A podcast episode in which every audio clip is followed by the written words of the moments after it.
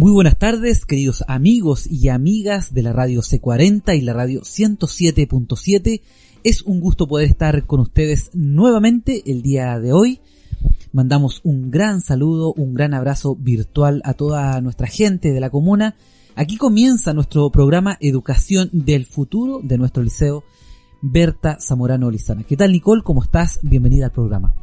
Hola César, un cordial saludo a toda la comunidad coltauquina que nos escucha el día de hoy. Estamos desde El Molino, Almendro, Parral, Loreto, Hidagüe, Hidagüillo, Las Rinconadas, en todos lados nos están escuchando y para ellos un cordial saludo. A todos los que están en sintonía le mandamos un gran abrazo virtual. ¿De qué estaremos hablando el día de hoy, Nicole? El día de hoy dedicaremos nuestro programa a la literatura, César, y especialmente hablaremos de un gran poeta y escritor que recientemente ha sido galardonado con el Premio Nacional de Literatura. Hablamos del destacado escritor mapuche Elikura Chihuailaf. ¿Sabes tú, Nicole, que el Premio Nacional de Literatura tuvo sus orígenes hace muchas décadas atrás y esto nació por una idea de la Sociedad de Escritores por la Orfandad Social. ¿Y a qué se referían ellos en ese tiempo? A lo que es la orfandad. Es decir, que el trabajo del escritor era mm, muy duro a través de muchos años y no estaba protegido por los derechos editoriales y tampoco recibían los beneficios de las leyes previsionales. No contaban con esos beneficios asistenciales. Por eso que esta sociedad de escritores propuso esta idea y por allá por los años 30 ya se empezó a gestar todo esto del Premio Nacional de Literatura. Y el día 10 de octubre del año 1974, en el Diario Oficial de la República, se estableció que el, el Premio Nacional de Literatura sería entregado cada dos años en forma indivisible al escritor cuya obra se hiciera merecedora de tal en los géneros de poesía, novela, cuento, teatro, ensayo, crítica literaria. Y en el año 1942 se dio este primer, este primer premio a Augusto Dalmar. Fue el primero en recibir este premio nacional de literatura. Este era un escritor muy reconocido en aquellos años, autor naturalista de Chile y fue uno de los poetas más importantes de Chile de aquella época. Así es, César, y por supuesto que fue el primero, pero no el único. Entre otros poetas y escritores destacados, novelistas, ensayistas, tenemos a, en 1945, Pablo Neruda, 1951, Gabriela Mistral. Ambos también fueron galardonados con el Premio Nobel de Literatura, recordémoslo. Además de ello, hace poco fallecido y hace poco también se recordaba su natalicio, Nicanor Parra en 1969, 1966 Juvencio Valle, 1965 Pablo de Roca, también entre otros Isabel Allende y el escritor poeta Oscar Hahn.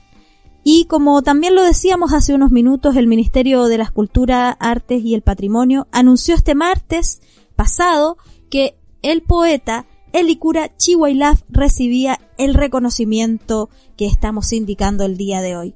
Autor de muchísima obra, tanto en español como en mapudungún.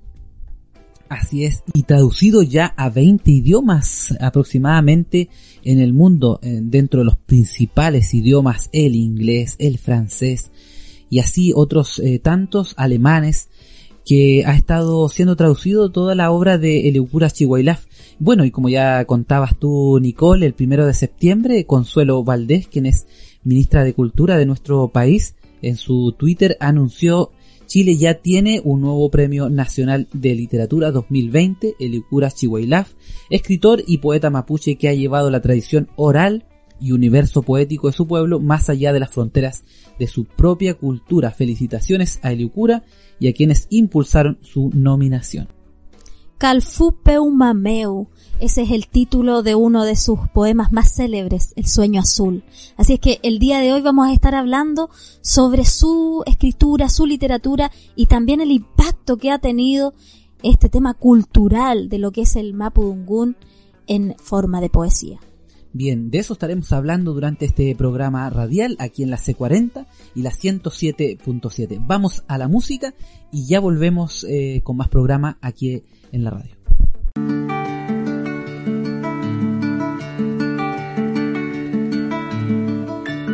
Veo aquel sol, amor, amor de mi ventana.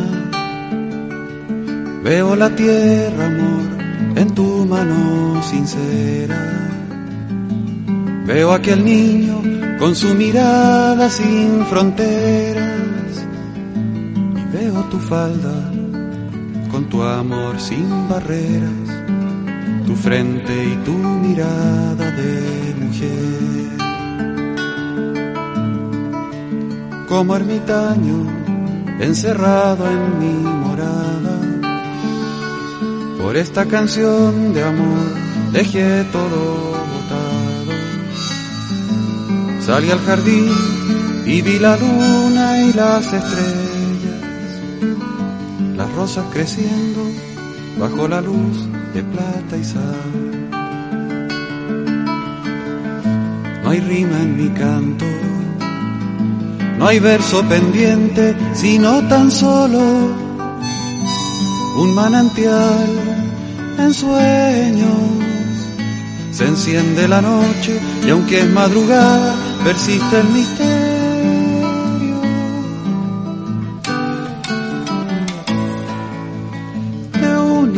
celeste o flor de tu cuerpo que encierra milagros. Veo un gatito azul jugueteando con los astros, la araña tejiendo está su tela en el silencio.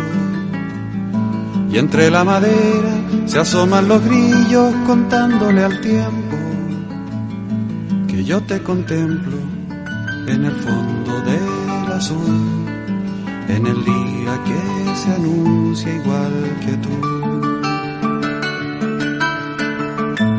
Dime esta noche, dime que quieres compartir mi soledad en sueños. Mientras tú ya duermes, yo busco en el cielo un significado.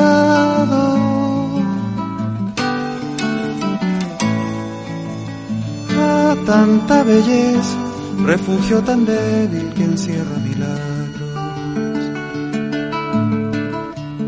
Veo aquel sol, amor, amor de mi ventana Veo la tierra, amor, en tu mano sincera. Veo aquel niño con su mirada sin fronteras. Veo tu frente de. No hay rima en mi canto, no hay verso pendiente, sino tan solo un manantial en sueños. Se enciende la noche y aunque es madrugada, persiste el misterio.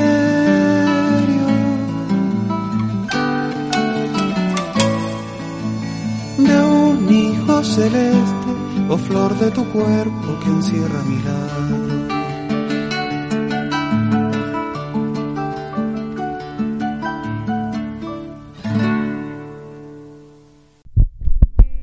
Continuamos entonces aquí en la radio C40 y la 107.7 y a propósito del tema que escuchábamos Nicole de Eduardo Gatti que está inspirado en uno de los poemas de Eleucura Chihuailaf, Sueño Azul. Qué lindo que numerosos artistas chilenos y también internacionales se hayan inspirado en la, en la obra de Chihuailaf, en su poesía y estén llevando a la música todo esto que él ha escrito. Sí, es impresionante porque en realidad esto muestra que él ha roto distintas barreras, no solamente un tema con el idioma, sino que barreras culturales y se ha vuelto transversal a las distintas artes. Y esto también tiene que ver con que no solo él ha escrito poemas, por decirlo así, ¿verdad? Sí, su proyecto abarca varios, varios ámbitos, por ejemplo, los discursos públicos mapuche, la problemática de sus comunidades y también lo que es la cultura oral, que es muy importante en todo lo que es el mundo mapuche, porque antiguamente los mapuches siempre contaban historias, pero siempre de generación en tras generación. Ellos no tenían escrito su idioma, era solamente oral. Entonces todas las tradiciones, todas las historias que ellos habían vivido como pueblo lo iban contando de generación en generación por los abuelos, por las abuelas, a sus hijos y estos también iban contando a, a los hijos. Entonces así se creó esta cultura oral que le llama y Eliocura ha tomado eso también y lo ha llevado a todo lo que es la poesía y la literatura actual. Y de hecho cuando leemos su obra, sus poemas y sus historias, queda muy clara todo ese, todo ese contexto en el que él creció. Incluso ahí va contando cómo se, se estaban en torno al fogón, en la ruca, por ejemplo, escuchando esas historias del abuelo, de la abuela, y cómo se iba gestando toda esa historia cultural y esa admiración, ese amor también por la Mapu, por la tierra. Sí, así se le llama a la tierra en el lenguaje mapudungún. Mapu significa tierra, tierra y Dungun significa palabra, discurso. Exactamente, muy bien. Y hasta el nombre de Eliukura Shiwailaf también tiene un, una connotación poética, como que ya de su nombre viene siendo poeta. Sí, de hecho, el, el idioma del Mapudungún es muy poético en sí, tiene mucho significado. Tiene mucho significado, por ejemplo, relacionado con toda la cosmovisión de la naturaleza y también toda una parte espiritual. Sí, de hecho en una entrevista que se le hizo a Licura Chihuahilás por allá por el año 1994, él mismo dijo hasta mi nombre me marcaba para escribir poemas, decía porque su nombre, eh, significa neblina extendida sobre un lago. Mira qué lindo. Y eso ya te transporta a una imagen muy potente cuando, si usted ahí que está en sintonía ha tenido el privilegio de viajar al sur y entrar a la Araucanía, tú entras desde Mayeco, ya desde el puente Mayeco hacia el sur, cambia totalmente el clima y si estás al lado de algún río, algún, algún lago, se ve esa neblina ahí muy potente durante las mañanas o durante las tardes, después de las 6 de la tarde, una neblina espesa ahí que queda suspendida sobre Se ve Chihuahilaf. Se ve Chihuahilaf ahí en el, en el paisaje, entonces es muy lindo, muy potente también el, el nombre que él lleva como, como poeta. Entonces es tan interesante ver cómo ya partiendo desde el nombre, este poeta es innovador. Y es innovador porque además él en todo lo que hace intenta presentar muy bien toda su cultura mapuche. Una cultura que sabemos que existe desde siglos, pero también se ha ido perdiendo, porque sabemos que durante muchas décadas el pueblo mapuche en sí mismo, como personas, han sido discriminados quizás en los trabajos o quizás por los mismos nombres que llevan, ha sido objeto de burla. En cambio, lo que ha intentado hacer el Icura Chihuahilaf es sacar todo ese potencial que tiene el pueblo mapuche en términos literarios y en términos de lo que es la cosmovisión mapuche y lo ha puesto en escritura. Eso sin duda que fue muy rupturista César respecto de toda la poesía que se venía dando en Chile, por ejemplo, antes de los años 70 que mencionábamos Gabriela Mistral, Pablo Neruda, que quizás eran mucho más apegados a, lo que eran las estructuras o los simbolismos propios y que es una poesía muy, muy hermosa. Pero lo que hizo Elicura Chihuahilaf lo dotó de un cambio cultural.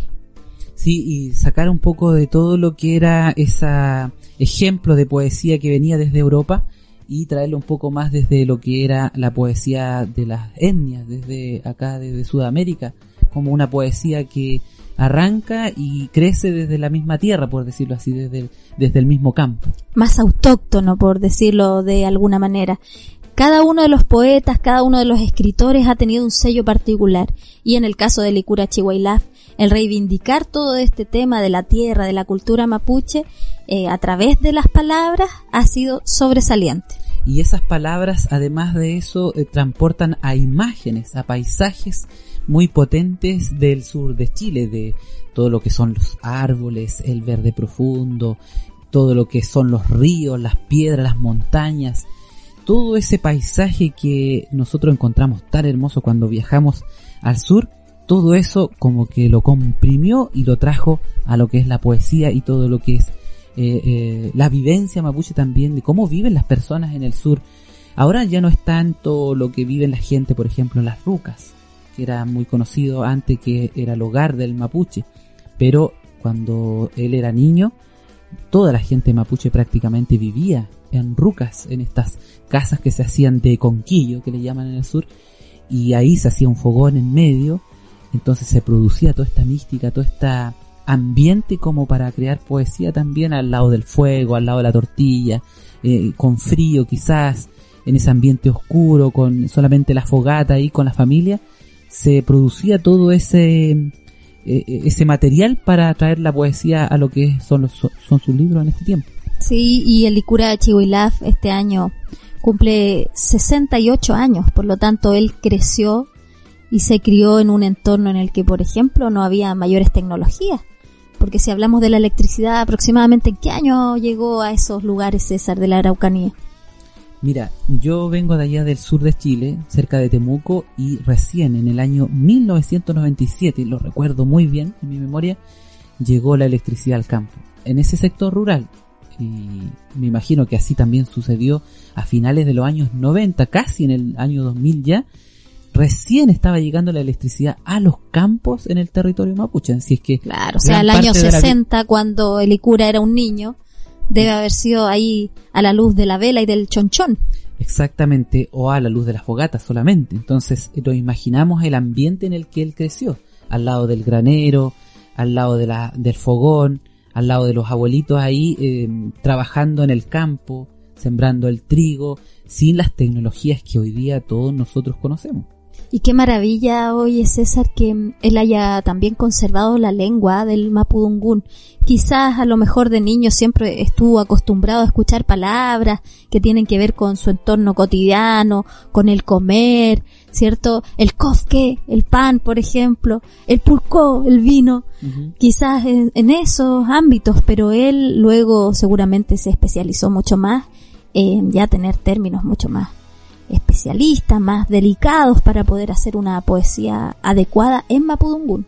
Exactamente, y también luchando contra todo lo que es la discriminación, Nicole, porque recordemos que décadas atrás había muchísima discriminación a todo lo que son las etnias en nuestro país, lamentablemente. Hasta en los colegios se prohibía hablar el mapudungún. Si a un niño lo escuchaban hablando el idioma, muchas veces eran castigados en los colegios. Entonces él luchó contra todo eso eh, y pudo traer eh, la poesía que ahora nos deleita, con la poesía que ahora nos deleita el Icuro Chihuahua. Eso también es de admirar. Y debe haber sido un camino rudo porque, como hace unos minutos conversábamos, ya desde los nombres, los apellidos genera muchas veces la burla del otro.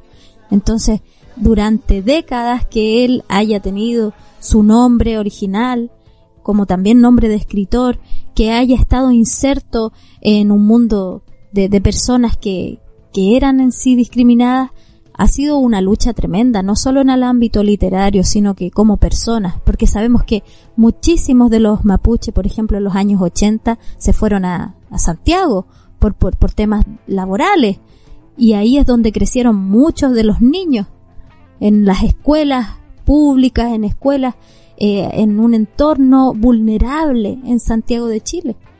Y también es reconocido que muchos de los mapuches se hicieron panaderos, por ejemplo, eh, que es una labor muy sacrificada y que no tiene una estrecha relación directa directa con lo que hacían en el sur, que era la parte de agricultura.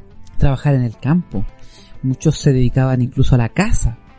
Yo tengo recuerdos de niño mis tíos eh, generalmente me llevaban a mí a la casa, arriba de los caballos, a, cazar el coipo, a cazar el conejo, que abundaban a, cazar la codorniz, que en ese tiempo, en los años 80, abundaban en el sur. Ahora está prohibido la caza porque ya eh, ese, ese, ese, ese trabajo no está como a la altura de estos tiempos, pero sí en aquel, en aquellos tiempos sí. ¿Sabes tú, Nicole, que los libros más eh, bonitos que ha escrito eh, Eleucura están entre ellos Poesía Diaria, que fue un proyecto de una revista que él tuvo, y por otra parte está El, el País de la Memoria, El Invierno, su imagen y otros poemas azules, y uno de los más conocidos, de Sueños Azules y Contrasueños, que también ganó el premio del Consejo Nacional del Libro y la Lectura para la mejor obra literaria en el 2008. Y no es lo único que ha realizado el Ikura Chihuahilaf, sino también él se ha dedicado a la traducción, traducción de obras conocidas, populares, pero al Mapudungun. Mira, te cuento algunas, por ejemplo. En el año 96 antologó y tradujo la poesía de Pablo Neruda en todos los cantos. Ticom Ul. Además estuvo a cargo de la versión El Mapudungún de la Araucana de Ercilla, que ha sido uno de los libros más famosos que ha ilustrado todo lo que es el sur de Chile. Publicada en el 2006, La Araucana, Ta Aucan Mapumeu, tradujo la obra también de Víctor Jara, Canto Libre, Liz Ulcantún. El 2009 compiló la edición bilingüe de poesía y prosas chilena del siglo XX para estudiantes, cuya traducción al mapudungun estuvo a cargo de Manuel Manquepi Cayul, profesor y lingüista mapuche que falleció en Temuco el año 2010. Tremendo trabajo de traducción de Eliocura y traducir es algo muy dedicado, muy fino y se requiere mucha concentración, mucho trabajo. Vamos a la música y ya volvemos con más programa y contando aquí del Premio Nacional Eliocura Chihuahua.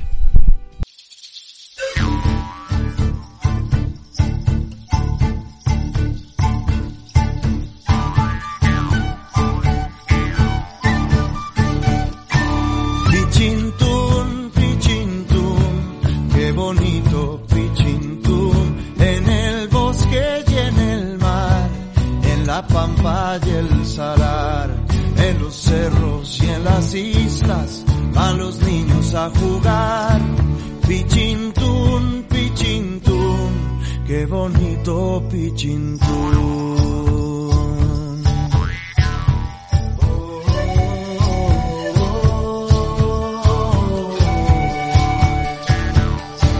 Pichintún, pichintún, con el hielo del glaciar, con el viento y su cantar, bajo el cielo azul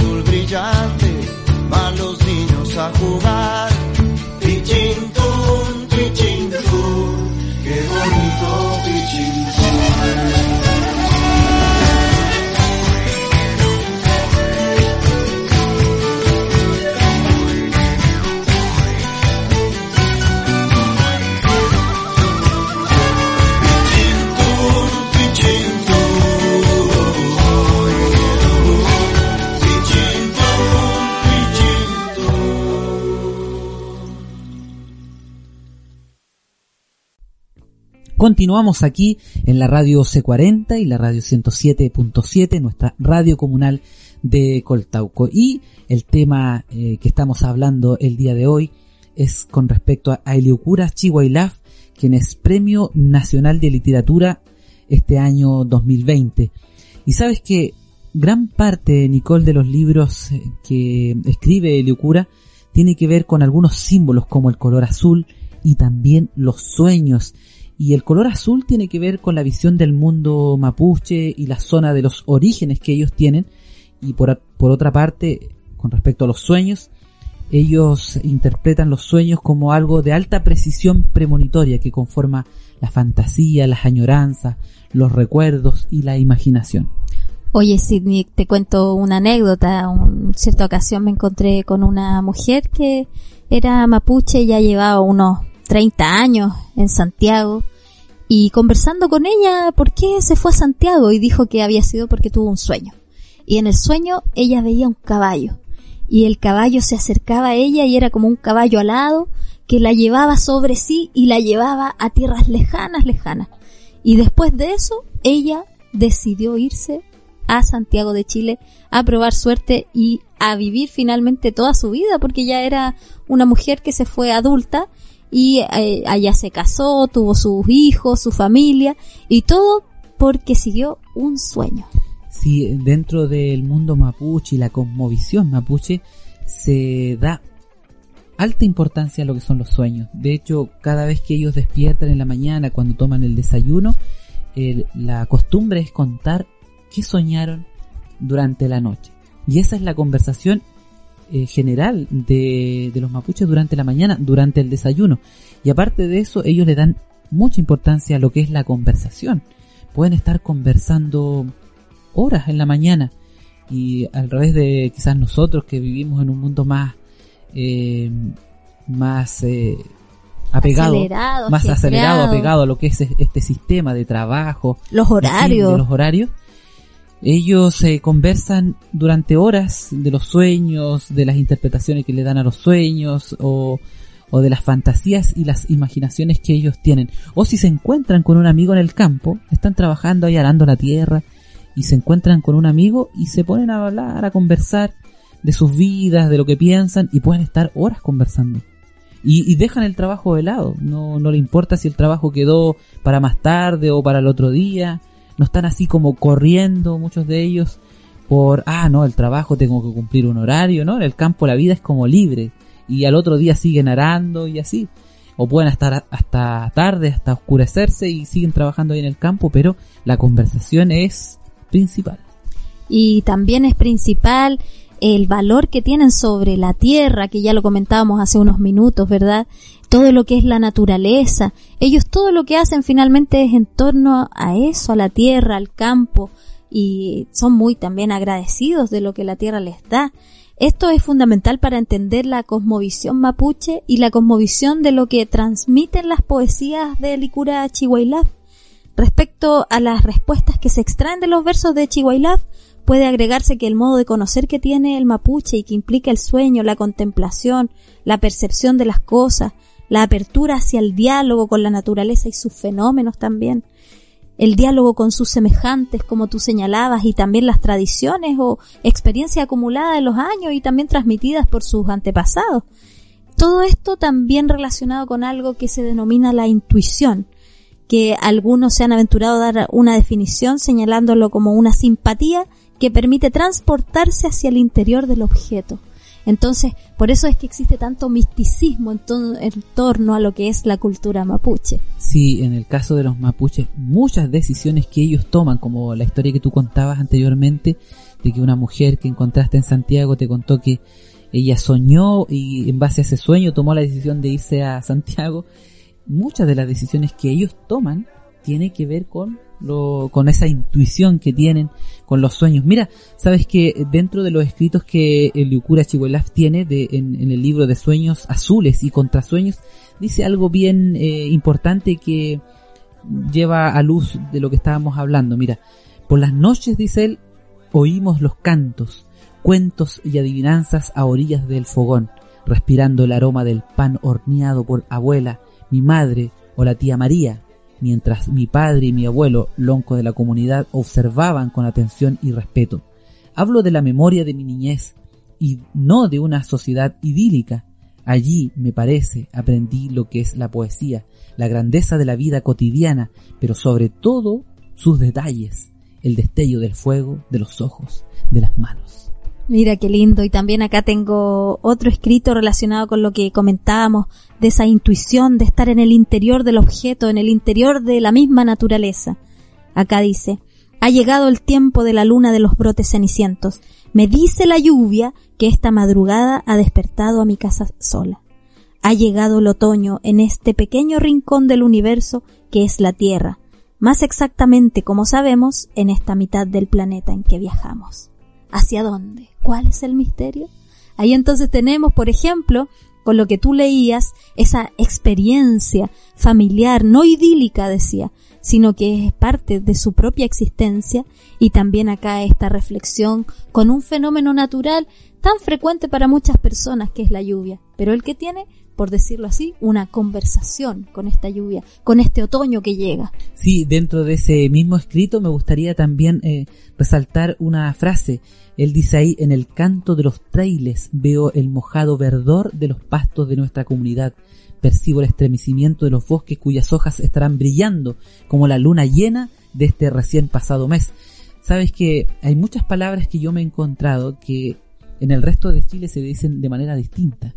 O para referirse a algún animal o algún ave del campo, se, en el resto de nuestro país se nombra de manera distinta. Por ejemplo, en el sur eh, se le llama treile, a lo que nosotros llamamos acá el queltehue. Entonces, antes de que venga la lluvia, cuando empiece a, empieza a correr ese vientito como de lluvia, empiezan a gritar los trailes. Entonces el mapuche dice, ah, en la noche va a llover. Y le dicen a la, a la señora, a la señora, ahí, María, eh, entra la ropa porque va a llover, los trailers están gritando. Entonces, en base a lo que pasa en la naturaleza, a su alrededor, el viento como corre de norte a sur, hay viento puelche, están gritando los trailers, eh, gritó el zorro la noche, cada cosa que pasa en la naturaleza, ellos le dan también una, una interpretación según la experiencia que han vivido durante todos sus años en el campo. Es una comunión especial que se tiene con la naturaleza. Recuerdo otro poeta que también refleja muy bien el sur de Chile, Jorge Tellier. Él también describe muy bien todo lo que son estos paisajes sureños y cómo la naturaleza finalmente también tiene una influencia tan grande en lo que somos como personas y en las emociones. Así es que entender eh, el paisaje a través de la poesía es algo que nos ayuda también a reflexionar y a reflexionar también en nuestras propias vidas. Somos capaces nosotros de pararnos un momento, sea donde sea que estemos, aunque estemos en una ciudad, aunque estemos quizás con una vida ajetreada, nos paramos un minuto a contemplar, por ejemplo, la lluvia, a contemplar el cielo estrellado, a prestarle atención a algún sueño que hemos tenido. Esto es algunas de las cosas que podemos incluso extraer como lecciones de lo que es la poesía y de lo que es el campo, de lo que es la vida natural. Va de frente contra todo lo que es la superficialidad de este tiempo, que hoy día toda la gente, eh, todos nosotros, la verdad, con esto de la pandemia peor todavía, estamos ahí pegados al celular, pegados a los computadores por el trabajo o por adicción o por solamente entretenernos y pocas veces nos detenemos en una noche estrellada a mirar el cielo. Entonces, todo eh, lo que es la poesía de Elikura Chihuahilaf te, te lleva a eso, a detenerte un poco y decir, mira, la naturaleza está aquí, al lado tuyo, contémplala, mírala, aprende de ella, observa todo lo que está a tu alrededor. Eso quizás queda como la gran lección para todo este mundo en el que vivimos tan eh, fanático de todo lo que es la tecnología. Así es que unos minutos para reflexionar y entender un poco más el mundo del campesino, el mundo del mapuche, a través de la poesía de Elikura Chihuahilaf. Vamos a la música y ya volvemos con algunas eh, poesías, algunos poemas, algunos escritos bien interesantes que tiene Elikura, Premio Nacional de Literatura el año 2020.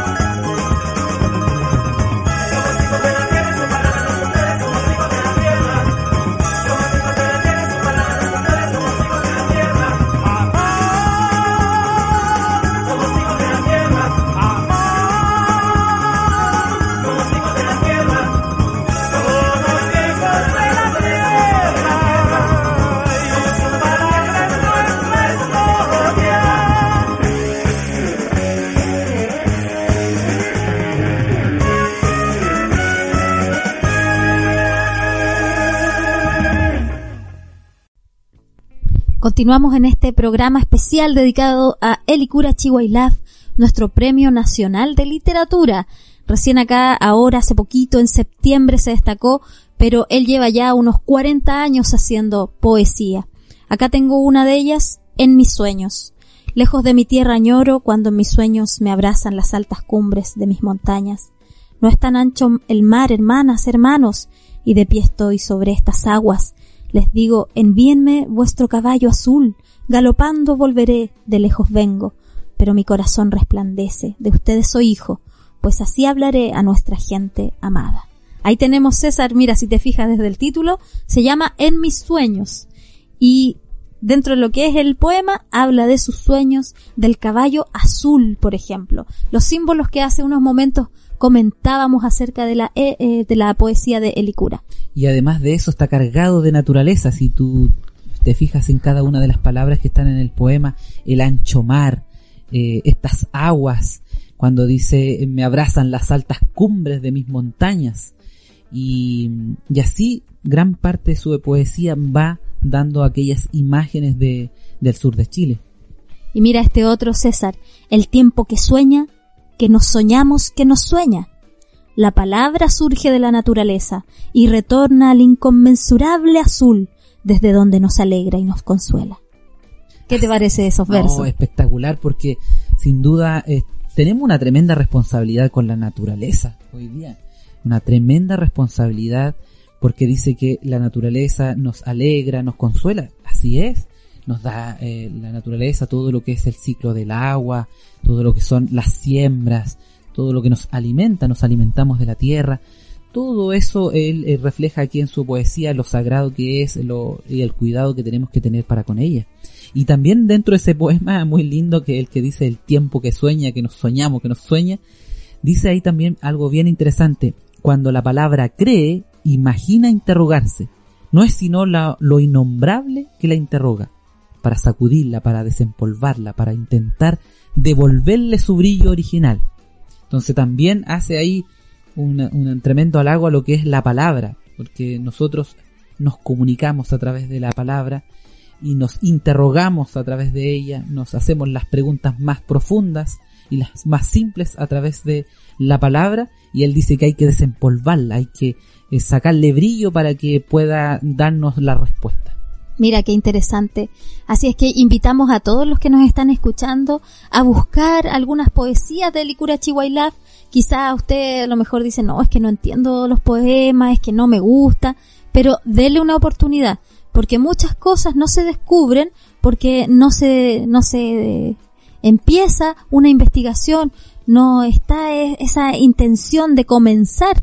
Entonces, dele una oportunidad buscando quizás ahí en internet algún poema y algunos son breves, bastante entendibles y otros mucho más profundos para que usted también tenga ese contacto especial con la naturaleza. Sí, el, la poesía de Liucura también no es algo difícil de comprender. Hay que leerla con cuidado y como tiene tantas imágenes de la naturaleza misma, entonces uno se va haciendo las imágenes eh, a medida que va leyendo. ¿Sabes tú que Eliocura Chihuahilaf está en España en este minuto, en Asturias? Y mm, allá lo encontraron para decirle que se había ganado este premio nacional. Él mismo en una entrevista que hizo ahí en CNN, en la televisión, comentaba de que estaba muy agradecido y también hacía, hacía mm, mención de que todo esto que está pasando con el COVID-19, dice que no se pudo venir producto de la pandemia, tuvo que quedarse allá en el campo, en un lugar en el campo en Asturias, así que nos imaginamos que tiene que estar escribiendo más poesías en ese lugar inspirándose.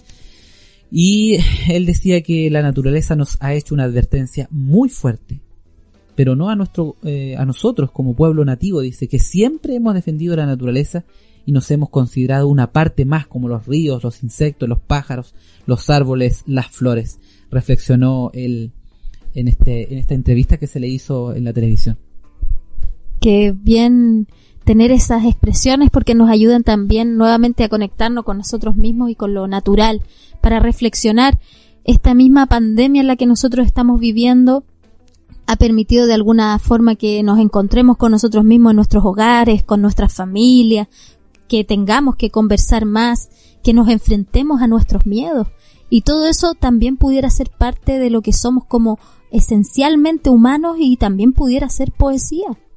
Sí, entonces a reflexionar en todo lo que ha escrito el cura Chihuailaf en su obra de 43 años. Él mencionaba ahí eh, que lleva escribiendo y agradecía también a todos los académicos de distintas partes del mundo que contribuyeron a que se le pudiera dar este premio y este reconocimiento. Eh, y él decía humildemente también ahí en su, en su entrevista que no es él el que ha llevado todo esto, sino que ha sido todo lo que él eh, ha aprendido de sus padres y de sus abuelos. Algo también muy importante porque hoy día poco se reconoce la experiencia, principalmente de nuestros abuelos, de nuestros padres, de la gente mayor. Entonces él dice que todo lo que él ha experimentado en su vida, lo que ha escrito, sus poesías y todo lo que trajo a los libros y lo que nos está enseñando de la naturaleza, lo aprendió de sus padres y sus abuelitos y además destacar, César, el gran trabajo que ha hecho en el ámbito de lo que es el idioma del mapudungún. Es uno de los idiomas muy difíciles que existen, porque a diferencia del español nosotros tenemos un análisis de la lengua, cada palabra significa algo, pero en el mapudungún muchas palabras hacen un concepto. Entonces, recuerdo en este caso lo que una profesora siempre me decía, decía, existen tantas visiones de mundo como lenguas en la vida. Entonces eso quiere decir que la visión de mundo se ve reflejada también en ese idioma. Y es un idioma que no es fácil. Así es que respecto de eso, un merecido reconocimiento para el Icura Chihuahilaf con todo su trabajo que ha realizado en mantener, en prevalecer la lengua del Mapudungún y además llevarla a la poesía.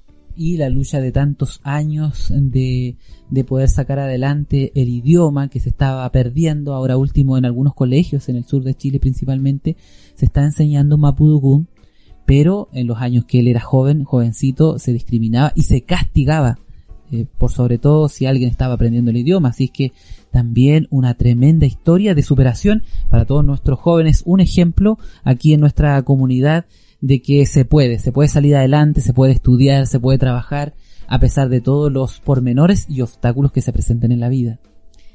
He aquí ahora, César, unos versos en Mapudungún. Pukem antumu, viluka shonglu, feita shikizu zuam kun. ¿Qué dije? No tengo idea. El día de invierno que arde y apaga esta melancolía tan personal. Ay, esta melancolía tan personal. Estamos en la tarde. Eh, también el mundo mapuche da mucha importancia a lo que es el crepúsculo, a lo que es la tarde, la melancolía de la tarde, cuando cae el sol. Así es que con estas eh, reflexiones y estas poesías de Elicura Chihuahilaf nos despedimos de este programa que quisimos dedicar a un gran poeta mapuche que se ha eh, condecorado durante estos días como Premio Nacional de Literatura. Hasta aquí llega nuestro programa radial, Nicole. ¿Quieres mandar algún saludo? Sí, un saludo especial a todos los que nos están escuchando. Sabemos que hay varios de acá de la comunidad que les gusta también todo lo que es la cultura mapuche o la cultura en general de los pueblos ancestrales. Sigan investigando acerca de cultura, sigan valorando, pero por sobre todo sigan valorando naturaleza y la humanidad. Independiente del pueblo que seamos, de, la etnia que tengamos, todos somos humanos y eso nos hace hermanos. Así es que ese es mi último saludo para todos los que les gusta todo este tema de las vertientes literarias y también del mapuche. Excelente, gracias Nicole por esas lindas palabras también y le mandamos un cariñoso abrazo a todo nuestro equipo directivo, también al equipo de convivencia, a los que están trabajando en nuestro liceo por sacar adelante la educación de los jóvenes de nuestra comunidad y un gran abrazo también a todos los chicos que nos están escuchando a través de la radio Coltauco y también a través de nuestro portal de Facebook Radio C40. Los dejamos hasta aquí, sigan en sintonía de la radio 107.7 y nos vemos en un programa eh, próximo el día de mañana. Adiós.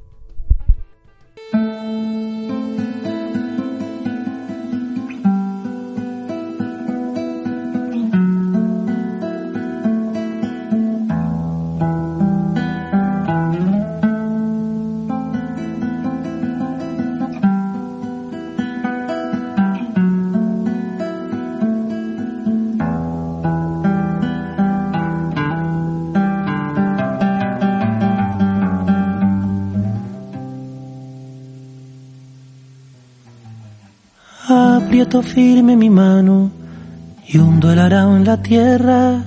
Hace años que llevo en ella. ¿Cómo no estar agotado?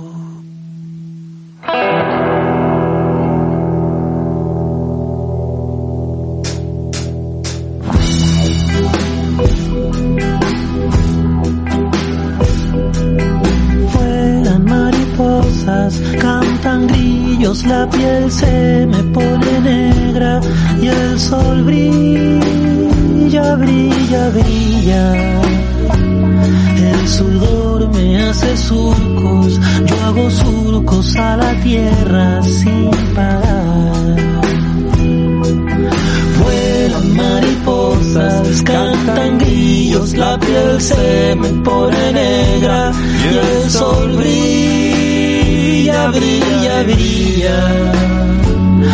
El sudor me hace surcos, yo hago surcos a la tierra sin parar.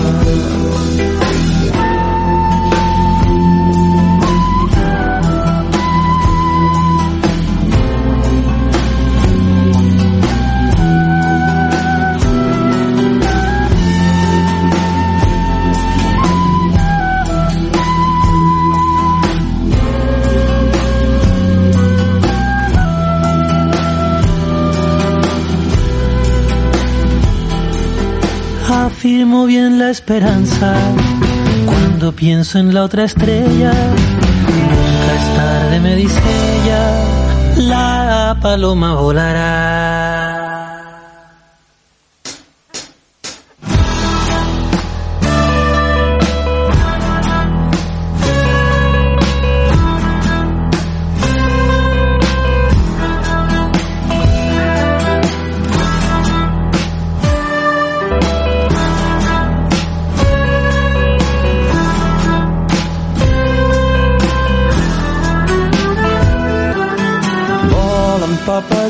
Papallones, canten grills, la pell se'm posa morena i el sol brilla, brilla i brilla.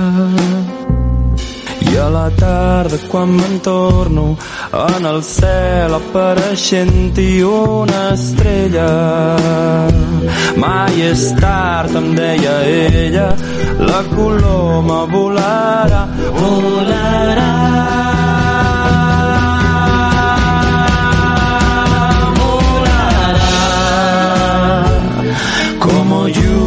Apretado, tengo el puño esperanzado porque todo cambiará.